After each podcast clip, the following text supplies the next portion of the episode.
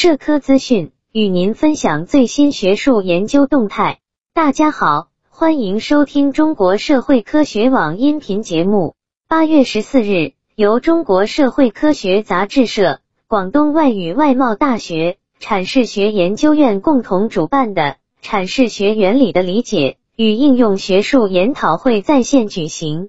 来自中国社会科学院、清华大学、北京师范大学、山东大学和广东外语外贸大学等单位的专家学者，就阐释学原理、阐释学应用、阐释学与其他学科形成交叉研究的可能性等议题进行热烈讨论，并形成了兼具基础性和前沿性的学术成果。中国社会科学院大学教授张江指出。中国阐释学应面向未来，未来是打破传统学科壁垒，实现多学科交叉融合发展的时代。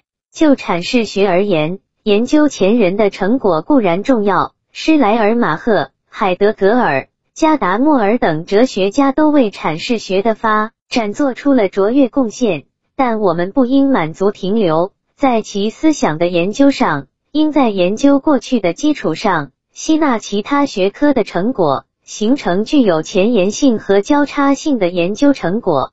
二十世纪下半叶心理学进展对于阐释学研究的意义，就是一个很好的例证。前见对于阐释者而言是现在的且客观的存在，它对于阐释者的判断产生了何种影响？它是如何发挥作用的？它又能否被证实？如此种种的问题，已经超出了。阐释学研究的界限，或许心理学能够给出答案。阐释学在心理学意义上就是自我证实即自证，在自证中找到自己在世界中的位置，并在世界中展开自己的存在。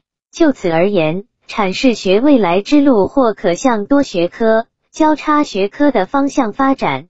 在谈到阐释的宽容原则时，山东大学教授傅永军表示。我们应相信文本有意义，阐释能被理解，并在互相理解中达到阐释目的。由此，阐释也是一种进入他人世界的过程。从这个意义上来讲，宽容是阐释学的一种伦理原则，即阐释者先天具有善良与谦逊的美德。中国早期阐释学中的象思维引起了与会学者的关注。在北京师范大学教授刘成纪看来，中国哲学是以象为思维模式，并引向探讨万物的。《周易》有言：“太极生两仪，两仪生四象，四象生八卦。”这就是中国哲学中的阐释学原则介入阐释实践或阐释路径的表现。清华大学教授李一天分享了他在思想史方面的最新研究。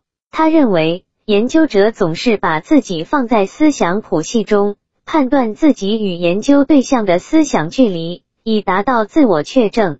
广东外语外贸大学教授陈开菊以“认知语境与阐释空间”为题，从语言和文化背景视角谈到，在不同语境下阐释的空间是有区别的。广东外语外贸大学教授周鑫从法学角度切入阐释学，分析了刑事司法职权配置的阐释学原理。他的研究成果也进一步拓展了阐释学原理的应用领域。本期节目就到这里。如果您想收听更多音频节目，获取更多学术资讯，请关注和订阅中国社会科学网。让我们携手共同打造哲学社会科学爱好者的精神家园。感谢您的收听，我们下期再见。